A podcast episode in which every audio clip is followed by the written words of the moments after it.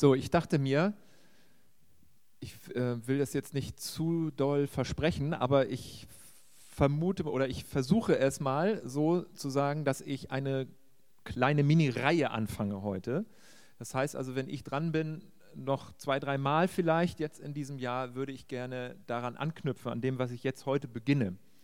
Und die Idee ist, äh, sich mit den zehn Geboten auseinanderzusetzen. Ich bin seit fast 20 Jahren als Pastor tätig und ich glaube, ich habe das noch nie so richtig mit einer Gemeinde gemacht, mich mit den zehn Geboten auseinandergesetzt, weil ich immer denke, das ist irgendwie was, was man im Konfirmandenunterricht lernt oder im Religionsunterricht und dann musst du die teilweise womöglich noch auswendig lernen oder wenn du ein bisschen netter bist, dann sagst du, sagt man drei Gebote auswendig, ist auch egal welche, ist auch egal in welche Reihenfolge, aber merk dir mal drei Gebote und so verbindet man, also bei mir ist es jedenfalls so, verbinde ich das mit den zehn Geboten und dann kann man auch noch die Schönheit der zehn Gebote preisen und auch noch sagen, wie grundlegend wichtig die sind für die ähm, Gründung der, äh, also der Menschenrechte und vieles andere und für unser Grundgesetz und überhaupt und so weiter und so fort. Und dass auch eigentlich dass die Gesetze an sich daran sehr stark orientiert sind. Und da sagen Christen manchmal, die zehn Gebote wären dafür auch mit Vorlage gewesen. Und was ich aber machen möchte, ist zu versuchen, die zehn Gebote als inneren Weg zu verstehen, mit verschiedenen, als verschiedene Stationen eines inneren Organisationsprozesses, nicht einer äußeren Struktur.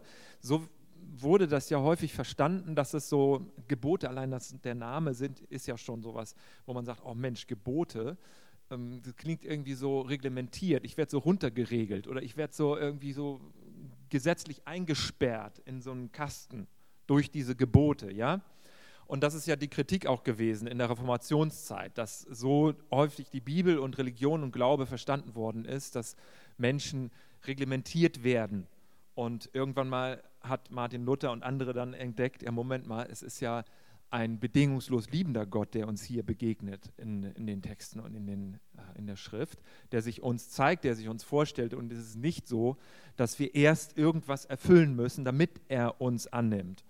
Und von daher, all das spielt damit rein, aber ich möchte trotzdem die Gebote in ihrem positiven Gehalt gerne ähm, beleuchten und mich dem annähern. Und zwar als inneren Weg, dass die Gebote nicht eine äußere Struktur nur sind, die uns beim Zusammenleben helfen miteinander und mit Gott, sondern dass sie uns helfen, verschiedene Stationen eines inneren Weges zu gehen. Und heute Morgen möchte ich gerne die Vorgeschichte vor der Gabe der zehn Gebote einmal angucken und damit du noch ein bisschen besser und praktischer nachvollziehen kannst, worum es geht und was auch der Unterschied ist zwischen einem nur rein äußeren Verständnis der Texte und der Bibel und einem inneren Verständnis. Mal ein Beispiel. Und zwar überleg dir mal bitte, wie du heute Morgen gegessen hast. Also wenn du gegessen hast. Ich hoffe, du hast ein Frühstück gegessen. ähm, über, ich weiß nicht, ob du allein gegessen hast oder in Gemeinschaft. Also jemand hat mal gesagt, man erkennt einen Menschen daran, wie er ist, daran, wie er ist. Also wie er ist mit einem S, erkennt man daran, wie er ist mit zwei S. Ist vielleicht ein bisschen überspitzt gesagt, aber wenn ein Mensch sich unbeobachtet fühlt, wie ist er dann mit zwei S? Ähm, daran kann man etwas von der inneren Stabilität erkennen, wie ein Mensch ja, sich innerlich organisiert. Ob er sich nur, wenn er in Beisammensein mit anderen Menschen ist, an gewisse Regeln hält, ja, dass er nicht irgendwie so total äh, zerfleddert, da äh, schief sitzt auf dem Stuhl und dass er äh, laut rülpst und dass er was weiß ich was alles, dass er hier ein Smartphone hat, da einen Bildschirm hat, dann einen Laptop hat und dann noch irgendwie so ein iPad oder so und dann gleichzeitig parallel alles Mögliche guckt, dabei sich irgendwas reinwirkt, reinschaufelt, stopft und das dann Essen nennt. Ich ertappe mich ja selber dabei, wenn ich alleine esse. Das ist jetzt natürlich etwas karikiert gewesen, aber ich sitze am Frühstückstisch und ich esse und nebenbei gucke ich irgendwas auf dem Smartphone an. Und wenn wir in Gemeinschaft essen, bei uns in der Familie ist immer die Regel, es gibt kein Smartphone beim Essen. Also die werden auch nicht ausgeschaltet irgendwo da in der Hand gehabt, sodass man gleich sofort bereit ist, wenn man fertig ist, also, sondern die werden einfach, die sind einfach weg. So. Aber wenn ich alleine bin, halte ich mich selber nicht dran. Ja, also verstehst du, der Punkt ist der, ist es eine äußere Reglementierung, an die ich mich, an der ich mich orientiere, um so irgendwie gewisse gesellschaftliche Normen zu erfüllen, oder gibt es ein, inneren, ein inneres Organisationsprinzip, das mich leitet, mein Leben von innen her zu gestalten? Und meine Bitte ist und mein Wunsch wäre, für dich mitzukommen auf eine, eine Reise zu so einem, einem inneren Verständnis äh, des Geschehens. Es handelt sich um dieses Buch Exodus. Das ist ja diese Befreiungsgeschichte.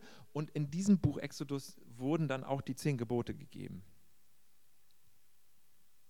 Wir lesen mal die Vorgeschichte, wie es dazu gekommen ist. Und wir können das tun einmal ganz historisch und sagen, ach Mensch, das ist ja eine interessante Geschichte.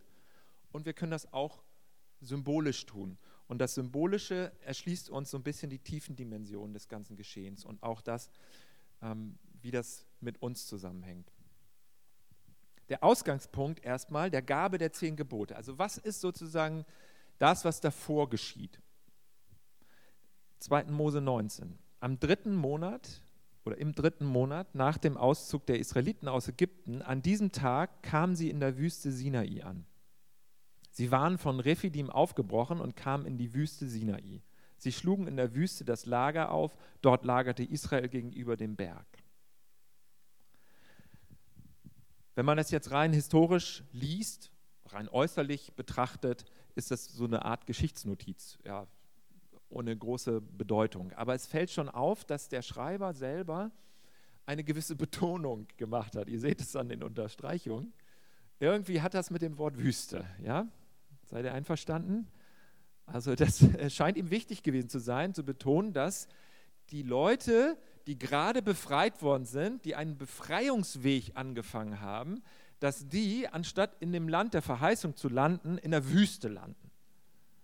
Also er hätte ja auch nur einmal schreiben können, er hätte auch sagen können, die sind jetzt raus aus Israel, äh, aus Ägypten und kamen dann nach Sinai und dann waren sie da beim, haben sie das Lager gegenüber dem Berg aufgeschlagen. Aber nein, er betont das. Und das ist schon so ein kleiner Hinweis darauf, dass da mehr drin steckt, als dass es nur eine historische äußere Notiz ist. Und so lade ich dich ein, die Bibel zu lesen, inner, als inneren Weg, den wir selber mitgehen. Und auch dann letztendlich die zehn Gebote. Also sie landen in der Wüste. Wenn man jetzt mal das Ganze ein bisschen geografisch anschaut, sieht das so aus.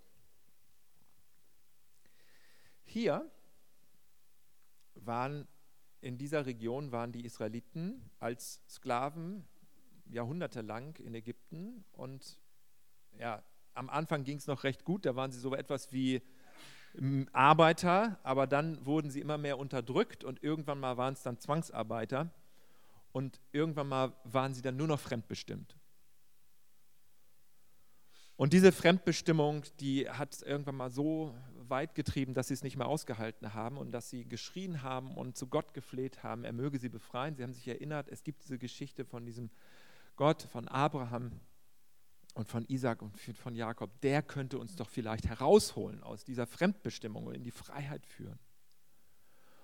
Und die ganze Geschichte geht weiter. Tatsächlich äh, dramatischen Konflikt mit den Göttern Ägyptens erweist sich dann dieser Gott Jakobs und Isaaks und Abrahams tatsächlich als der, der befreiend ist und der das Volk rausholt.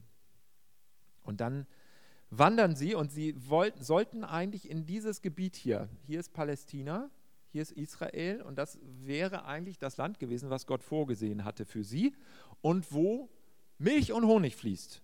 Und da haben sie gesagt, oh, ein eigenes Land, ein Zuhause, endlich ankommen bei uns selbst eine eigene Gemeinschaft sein, ein eigenes Selbst haben, bei sich selbst ankommen, zu Hause sein.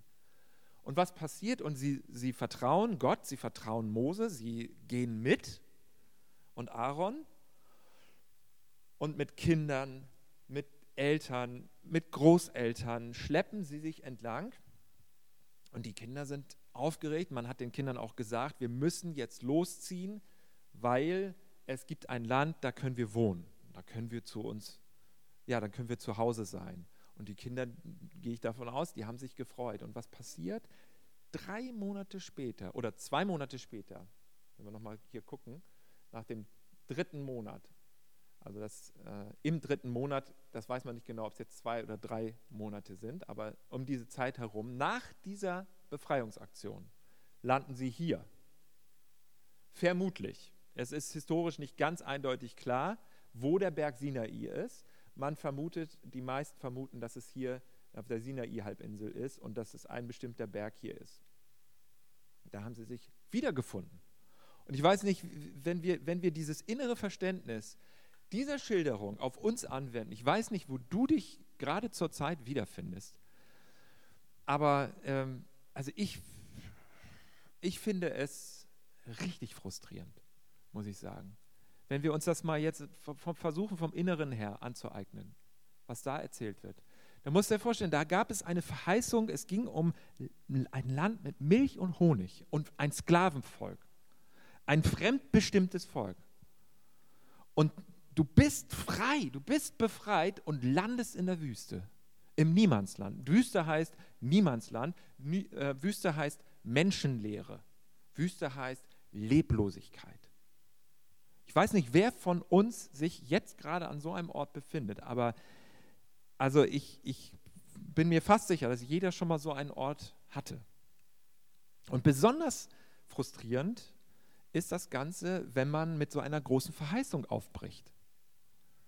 Da hat man ein neues Projekt angefangen, wenn man es jetzt mal ganz, auch für diejenigen unter uns, die gar nicht so christlich sind oder die vielleicht auch skeptisch dem christlichen Glauben gegenüber sind, wenn man es einfach mal säkular versteht, ein neues Projekt angefangen und man war mit Enthusiasmus dabei und dann geht man die ersten Schritte und hier sind es zwei Monate, zweieinhalb Monate und vielleicht sind es auch zwei, drei Jahre, sind es auch vier Jahre und dann landest du aber so auf der Nase und es funktioniert gar nichts und du denkst, es war alles für die Katz. Ich war so enthusiastisch, ich hatte so ein gutes Team, ich hatte so ein gutes Projekt und du landest in der Wüste, im Niemandsland.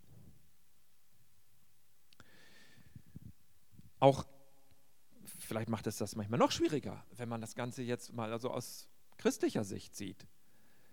Da hat man vielleicht sein Leben Jesus anvertraut und man hat gesagt, oh Mensch, jetzt gehe ich mit Jesus. Ich gehe einen neuen Weg und zwar jetzt gehe ich mit Gott in mein weiteren, äh, meinen weiteren Lebensstationen rein.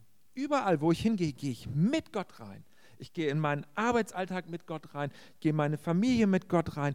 Ich habe meine Termine, ich habe auch meine manchmal schwierigen Termine. Da gehe ich überall mit Gott rein und Gott wird mir beistehen, Gott wird mir helfen. Ich vertraue ihm, dass er an meiner Seite ist, so wie wir es auch singen und wie wir es auch bekennen und auch ausdrücken.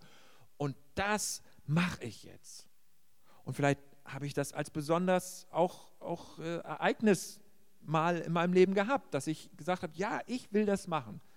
Nicht unbedingt alle von uns, aber es gibt so Momente, wo, wo so, eine, so, so eine besondere Ent Entscheidung oder so eine Antwort vielleicht in deinem Leben war, dass du Jesus gesagt hast, mit dir. So, und was passiert? Du gehst mit Jesus überall rein und du freust dich und sagst, endlich, ich gehe mit Gott. Und was passiert? Du landest im Niemandsland und bist in der Wüste. Und das, was es noch schwieriger macht, ist, weil es ja eigentlich so christlich, das war ja eigentlich das, wo du gesagt hast, Mensch, das ist ja jetzt eigentlich die Verheißung Gottes, mit der ich unterwegs bin. Und die Israeliten waren mit der Verheißung Gottes unterwegs und sie waren weiter weg, wenn du mal die Karte dir nochmal anguckst, sie waren weiter weg von der Verheißung als vorher. Wenn du mal geografisch dir das genau anguckst, ja, du siehst, hier waren sie vorher, hier ist die, das Land der Verheißung, hier sind sie jetzt. Weiter weg als vorher. Es kann doch gar nicht angehen. Wir müssen diesen Ausgangspunkt verstehen, dass die Israeliten in einem völligen Umbruch waren. Wenn man es noch deutlicher sagt, sie waren in einem Zerbruch. Sie waren kurz vorm Zusammenbruch als ganzes Volk, als ganze Gesellschaft. Und die einen mäkelten und moserten. Wir hatten das neulich mal hier bei einer äh, Predigt beim Gesandtgottesdienst. Da war diese Geschichte von dem Manna. Die einen mäkelten, das Manna kommt erst später, aber die haben gesagt: Leute, Mensch, Ägypten, da gab es eine äußere Ordnung. Da gab es doch eine Struktur für uns. Gut, wir waren fremdbestimmt. Wir waren nicht frei. Aber es gab wenigstens eine äußere Struktur. Es gab Essen, es gab Häuser, es gab eine, eine äh, es gab äh, Wasser, also es gab gewisse Ordnungen von außen gesehen. Lass uns doch nach Ägypten zurück. Und da haben die sich beschwert und haben gesagt, das kann doch nicht angehen. Warum bringt dieser Gott uns denn raus aus dieser äh, Struktur? Und äh, ja, und so greifen die alten Muster wieder. Ja, wenn wir uns in Umbruchssituationen befinden, und ich glaube, wir sehen das an verschiedenen Stellen, wo wir im Moment an Umbruchssituationen sind. Global natürlich, klar, äh, gesellschaftlich, in, in der EU, in Europa. Also der Schrei nach irgendwie einer starken Führung ist ja irgendwie doch überall zu spüren, finde ich. Also dass, dass man sagt, Mensch, das ist alles irgendwie im Umbruch und die Digitalisierung, die Globalisierung, das alles bringt so viel Neuigkeiten mit uns und auch die Migrationsströme. Wir brauchen doch mal jetzt eine starke äußere Führung. Wir brauchen einfach klare Gesetze und Regeln die müssen auch durchgesetzt werden. Und das ist etwas, was im Moment sehr stark auch die Gemüter bewegt. Und an verschiedenen Stellen haben wir ja schon so eine starke Führung in Europa und auch weltweit. Wir haben ja so starke Führungen, dass man schon sagen muss, die Diktaturen haben ein neues Comeback, so ungefähr. Also das ist das eine. Die einen mäkeln rum und sagen, da ging es uns wenigstens gut, da hatten wir wenigstens eine, eine klare Ordnung wenn auch fremdbestimmt, aber es war in Ordnung. Ja? Und die anderen, die wollen diese Ordnung einfach jetzt haben. Die sagen, wir sind jetzt hier, zwar weiter weg als vorher, aber wieder zurück wollen wir auch nicht. Wir wollen jetzt eine klare Ordnung haben. Und dann kommen die zehn Gebote und werden auch so verstanden häufig als eine äußere Reglementierung. Und wenn man dann noch das, Donnern und Rauchen und Blitzen und Posaunenschall dazu nimmt, was geschildert wird im weiteren Verlauf des Kapitels, dann merkt man, was für eine Macht dahinter steckt, wo man denkt, oh, das ist aber doch echt ein mächtiger Gott, der von außen donnert und blitzt und der mal sagt, so, hier geht's lang. So müsst ihr euch verhalten und es ist ja auch in unserer Übersetzung so. Du sollst, du sollst nicht. Du sollst, du sollst nicht. Du, endlich, jetzt haben wir wieder eine äußere Struktur.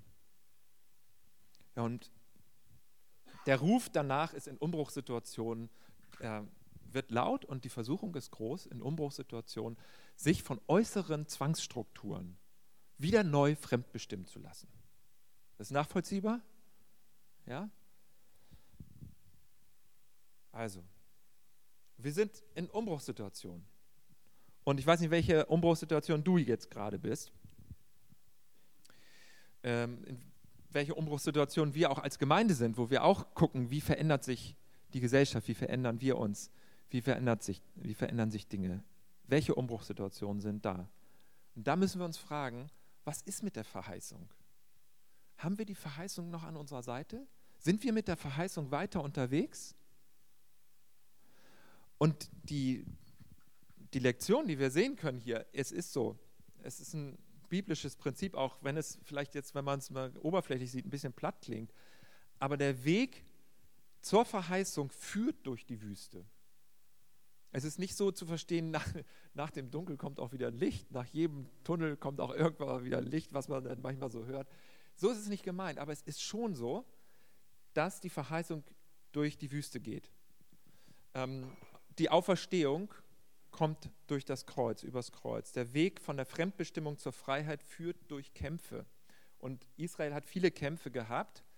Wenn wir die als innere Kämpfe deuten, wenn wir das symbolische Verständnis hier ernst nehmen an der Stelle, dann können wir das für uns auch anwenden und sagen, ja, der Weg von der Fremdbestimmung zur Freiheit und auch in der Freiheit zu bleiben und zu leben, die führt ähm, durch innere Kämpfe. Alles, was wichtig ist im Leben, alles, was wertvoll ist, kommt nicht ohne irgendeinen inneren Kampf oder irgendeine Phase oder irgendeine Station, in der du im Niemandsland bist oder in dem du in der Wüste bist, wo du sagst, das war es nicht, wo ich hin wollte. So funktioniert das. Jetzt sind wir in der Wüste gelandet. Und was nun?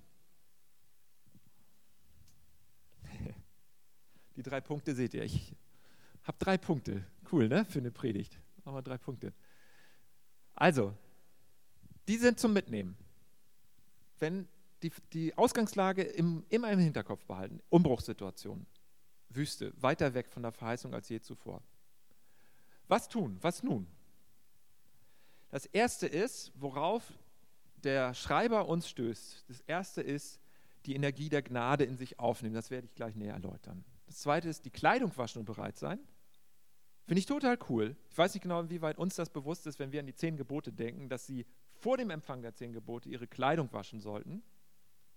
Bereit sein. Drittens, den inneren Heiligtumsort finden.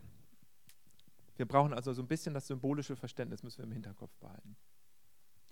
Das erste ist, die Energie der Gnade in sich aufnehmen. Getragen sein. Vers 4. Ihr habt gesehen, was ich an den Ägyptern getan habe und wie ich euch getragen habe auf Adlerflügeln und euch zu mir gebracht. Ich finde das eines der schönsten Verständnisse und Bilder für das, was Gnade ist und was Gnade mit uns macht, wenn ich mir vorstelle, dass wir auf Adlerflügeln getragen werden. Du bist getragen, du bist gehalten. Ähm, ich finde das großartig. Dieses Muster ist so wichtig und das ist so wichtig in der richtigen Reihenfolge beizubehalten. Gnade steht am Anfang. Nicht erst die zehn Gebote, nicht erst behalte diese Prinzipien bei, lebe dein Leben aus dieser inneren Organisationsstruktur heraus, sondern Gnade steht immer zuerst. Die Initiative Gottes in unserem Leben ist zuerst. Gott, die, die Israeliten sollten nicht erst so und so sein und dann würde er dies und jenes machen, sondern er hat sie erst rausgeholt. Er hat sie befreit, er hat sie herausgeführt, er hat sie auf Adlerflügeln getragen. Und diese Reihenfolge, die ist ganz wichtig für uns, weil das hängt auch damit zusammen, mit welcher Motivation wir Jesus folgen, mit welcher Motivation wir von Jesus lernen wollen. Wollen wir von ihm lernen, um etwas zu erhalten? Oder folgen wir ihm und lernen von Jesus, weil wir schon alles erhalten haben von ihm und ihn lieben und aus dieser Liebesbeziehung herausleben? Das ist ein Unterschied. Also die Initiative Gottes steht zuerst. Ich finde dieses Bild mit den Adlerflügeln so toll. Ich habe mich gefragt, ähm, gibt es das eigentlich, dass ein Adler seine Jungen auf den Flügeln trägt. Ich kenne das so, dass Greifvögel ihre Jungen mit den, also mit den Krallen halten, also nicht nur ihre Jungen, auch ihre Beute, aber ihre Jungen dann eben vorsichtig halten und transportieren. Und ich habe gelesen, ich kann es jetzt nicht hundertprozentig sagen, vielleicht ist jemand hier biologisch oder sonst wie gut bewandert, kann das vielleicht hinterher nochmal bestätigen. Es äh, gibt Adler, Arten, die machen das so, also Goldadler ist zum Beispiel eine Art, die ist wohl verwandt mit dem Steinadler, die lebt in Palästina. Und die schubsen ihre jungen Küken nach ein paar Wochen, also nach äh, einiger Zeit, wenn sie flugfähig sind, schubsen sie sie aus dem Nest, um die ersten Flugversuche zu machen. Das ist auch interessant. Ne? Gnade ist nicht ein Gegensatz zu Verantwortlichkeit in unserem Leben. Wir hatten letztes Mal die beiden Sonntage die Predigt Leitung ist wichtig und Verantwortung zu übernehmen für das Leben. Gnade widerspricht dem nicht. Der Adler schubst also seine Jungen aus dem Nest raus und sie können aber noch nicht so gut fliegen. Sie sind noch nicht so richtig sicher. Und was machen die dann? Also die, die ähm, Mutter, die Adlermutter, die arbeiten im Team zusammen. Die Adlermutter und der Vater bilden auch äh, übrigens Monogamie-Team, arbeiten immer zusammen, leben immer zusammen und der Vater der holt das Futter und die Mutter bleibt bei den Jungen und die Mutter schubst sie raus und dann irgendwann mal fliegt sie unter den drunter und fängt sie auf mit ihren Flügeln.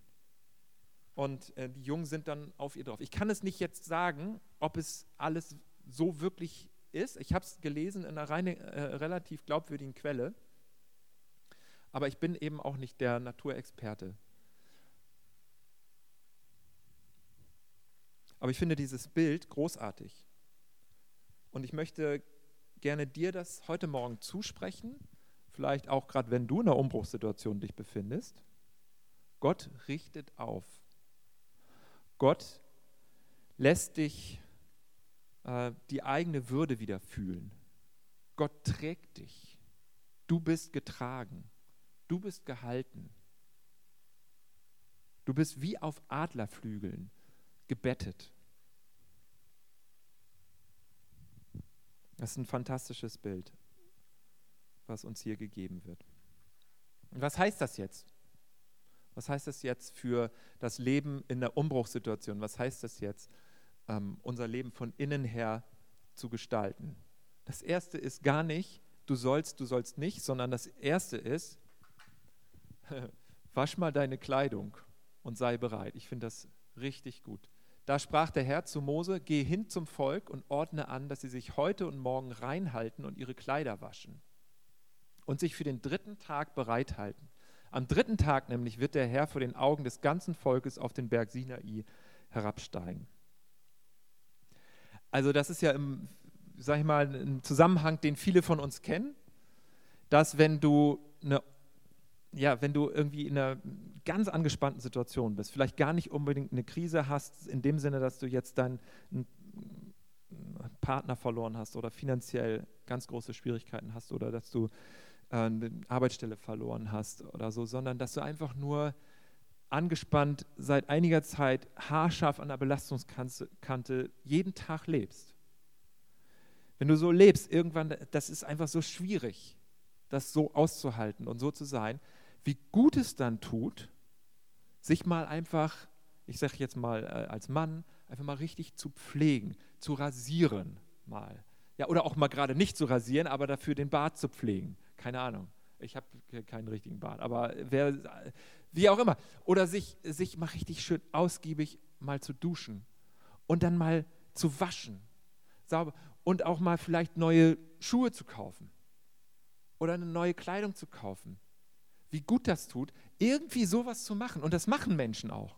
Besonders wenn es ganz, ganz schwierig ist, wenn es ganz, ganz angespannt ist, ist es ein gutes Zeichen. Manche streichen auch die Wohnung neu oder so. Und das ist auch ein Zeichen, wenn, wenn man richtig in einer ja, in Umbruchssituation ist, mitten im Umbruch denkt man, ich, ich muss jetzt irgendwas machen, was mit Schönheit zu tun hat. Ich streiche das Zimmer neu. Das ist immer ein gutes Zeichen, wenn jemand sowas macht. Das ist ein gutes Zeichen. Ist doch faszinierend, oder nicht?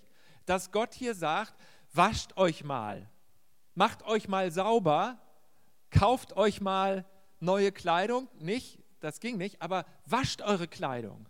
Es gab dort am Sinai, also, oder es gab, es gibt Quellen dort, wo man tatsächlich Wasser findet, die sind auch bekannt bei diesen halbnomadischen Völkern und dort konnte man tatsächlich auch Kleidung waschen. Das sollten sie tun. Ist doch faszinierend. Und ich, wenn man es rein äußerlich versteht, denkt man, oh, jetzt werden sie sich vorbereiten auf die Begegnung mit dem Heiligen. Und dann kommt diese Begegnung, da müssen sie sich reinhalten, da müssen sie sauber sein, da müssen sie akkurat angezogen sein. Nein, aber von diesem inneren Verständnis her ist es ein Zeichen von Schönheit, von Leben. Ich bin in der Wüste, ich bin in der Umbruchssituation, aber ich wasche meine Kleider. Ich pflege mich. Ich tue was Gutes für mich. Und das hilft mir in meiner inneren Ordnung. Das hilft mir, mein Leben von innen heraus neu zu sortieren. Das ist doch faszinierend, das so zu verstehen. Es gibt mir ein Selbstgefühl für mich selbst. Es gibt mir ein Selbstwertgefühl. Und das ist das Erste, wenn wir uns mit den zehn Geboten als inneren Weg beschäftigen, worauf es hier ankommt. Das ist das Erste, was passiert. Und sich vorbereiten Reinhalten, sauber machen, reinhalten, Kleider waschen und bereithalten. Das ist so etwas, wörtlich steht da das Wort, stellt euch mal aufrecht hin. Steht mal aufrecht. Auch das ist eine Haltung von Würde. Es ist so gut, aufrecht zu stehen, selbst wenn man sich innerlich am Ende fühlt. Und das ist auch ein Zeichen dafür, ich stehe jetzt hier, ich habe mich gepflegt, ich habe äh, die Kleidung gewaschen, ich habe mich selbst gewaschen und ich warte auf das, was kommt. Ich bin bereit für das, was kommt. Ich habe keinen fertigen Plan, ich habe nicht alles ausgearbeitet, fertiges Ziel, aber ich bin bereit für das, was kommt. Ich bin einfach bereit. Diese Haltung, die wird dadurch ausgedrückt. Also, das kleine Bild noch so zum Mitnehmen. Ist irgendwo in der Neustadt, glaube ich, oder so. Letzter Punkt, den inneren Heiligtumsort finden. Auch das kommt vor der Gabe der zehn Gebote. 2. Mose 19, Vers 9 und 12. Der Herr sprach zu Mose, ich werde zu dir in einer dichten Wolke kommen. Das Volk soll es hören, wenn ich mit dir rede, damit sie auch dir für immer vertrauen. Da berichtete Mose dem Herrn, was das Volk gesagt hatte. Und ziehe eine Grenze rings um den Berg und spricht zu ihnen, hütet euch, auf den Berg zu steigen oder auch nur seinen Saum zu berühren. Denn wer den Berg berührt, der ist des Todes. Wieder nicht nur das rein äußere Verständnis dieser Stelle, sondern das innere Verständnis, den inneren Heiligtumsort finden. Hier war es der Berg Sinai und da war ein Begegnungsort mit Gott. Aber jeder hat einen Begegnungsort mit Gott. Wenn wir das aus der Perspektive des Neuen Testaments sehen, dann dürfen wir das auch ganz klar sagen, so wie wir es auch vorhin gesungen haben bei dem Lied von Markus. Es gibt einen Ort in dir mit mir. Also es gibt in deinem tiefen Bewusstsein einen Ort, in dem Gott wohnt. Und das ist dieser Heiligtumsort. Es gibt eine Kreuzung zwischen Himmel und Erde. Die ist in dir. Und diesen Ort zu besuchen, zu finden und an diesem Ort zu sein, das ist das Dritte, was uns hier der Schreiber nahelegt und sagt, wenn du dein Leben von innen gestaltest, wenn du Verantwortung übernimmst, wenn du eine innere Organisationsstruktur hast, dann ist es gut, sich an den inneren Heiligtumsort zurückzuziehen. Und eine Grenze zu ziehen und zu sagen, ich schütze diesen Ort in mir.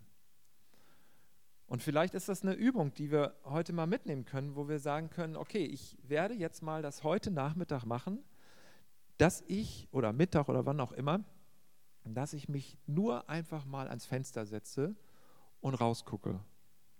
Fünf Minuten, zehn Minuten lang und mir hilft sowas immer sehr, dass ich rausgucke oder dass ich draußen bin und nur sitze.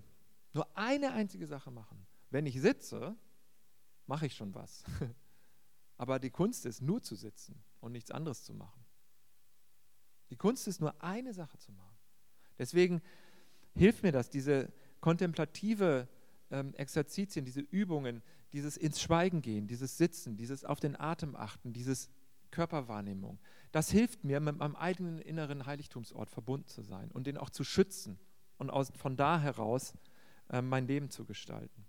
Ich bin sortierter, ich bin klarer, immer wenn ich mir diese Zeit nehme. Vielleicht wäre das heute eine gute Gelegenheit, sich da zehn Minuten zu nehmen.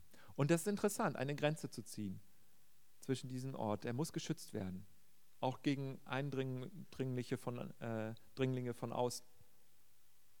Und es ist faszinierend, wie auch das Göttliche und das Menschliche zusammenkommen. Gott sagt ja, ich werde zu dir in einer dichten Wolke kommen. Das Volk soll es hören, wenn ich mit dir rede, damit sie auch dir für immer vertrauen. Also hier kommt Mose und Gott zusammen im Team. Sie stehen zusammen im Team auf dem Berg.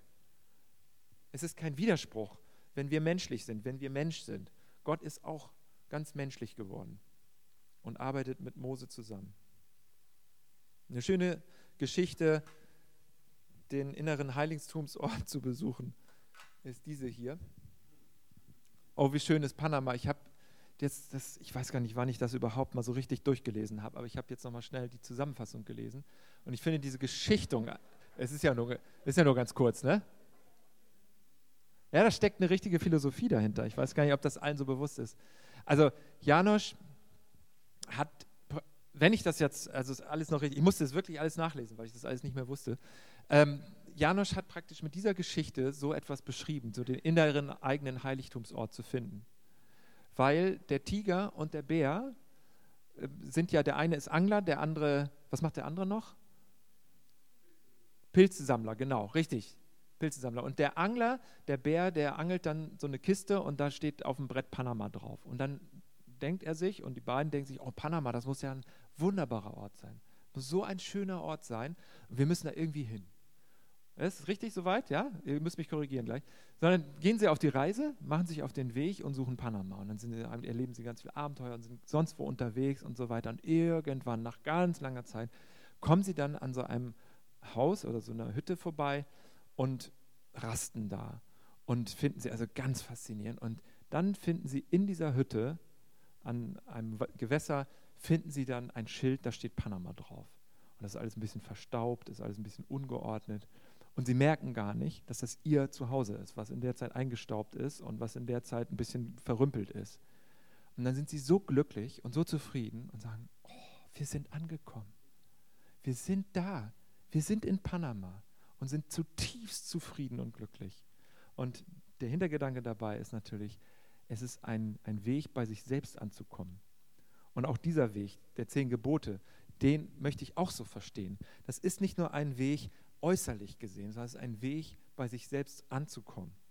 Und dazu hilft das, diesen inneren Heiligtumsort zu finden und den auch ähm, wahrzunehmen. Ob man in der Natur umhergeht und mal nur wahrnimmt, ohne viel denken, ohne viel reden, ohne viel tun, oder ob man sitzt und schweigt. Aber diesen Ort in dir nicht zu vernachlässigen, darum geht es. Zusammengefasst, die zehn Gebote als inneres Organisationsprinzip, das ist die Vorbereitung dafür, die Kleidung waschen und aufrecht stehen. Bereit sein für das, was kommt. Den inneren Heiligtumsort finden und einen Schutzring drumherum ziehen. Und das Erste, was eigentlich ähm, als erstes kam, deshalb habe ich die Reihenfolge vertauscht, und das ist eigentlich genau falsch, die Energie der Gnade in sich aufnehmen, wie auf Adlerflügeln gehalten, getragen sein. Ich dachte, ich hätte es richtig, aber da siehst du, wie wir das schnell vertauschen. Die Folie hat es vertauscht. Also ich kann jetzt aber der Folie ehrlich gesagt nicht die Schuld geben, aber wir vertauschen es. Aber die Reihenfolge ist genau falsch rum. Genau falsch, wie es hier vorne steht. Deswegen mache ich das nochmal schnell zurück. Vielleicht war die Reihenfolge hier besser. Beim ersten Mal. Da ist sie richtig. So. Ja, also das war jetzt, da bin ich selbst jetzt gerade überführt worden. Wie schnell wir die Reihenfolge umwechseln. Immer ist die Initiative Gottes, immer ist die Gnade zuerst und es ist wichtig, dass wir uns getragen wissen. Und das möchte ich dir auch zusprechen. Und somit möchte ich diesen Gottesdienst beenden. Amen.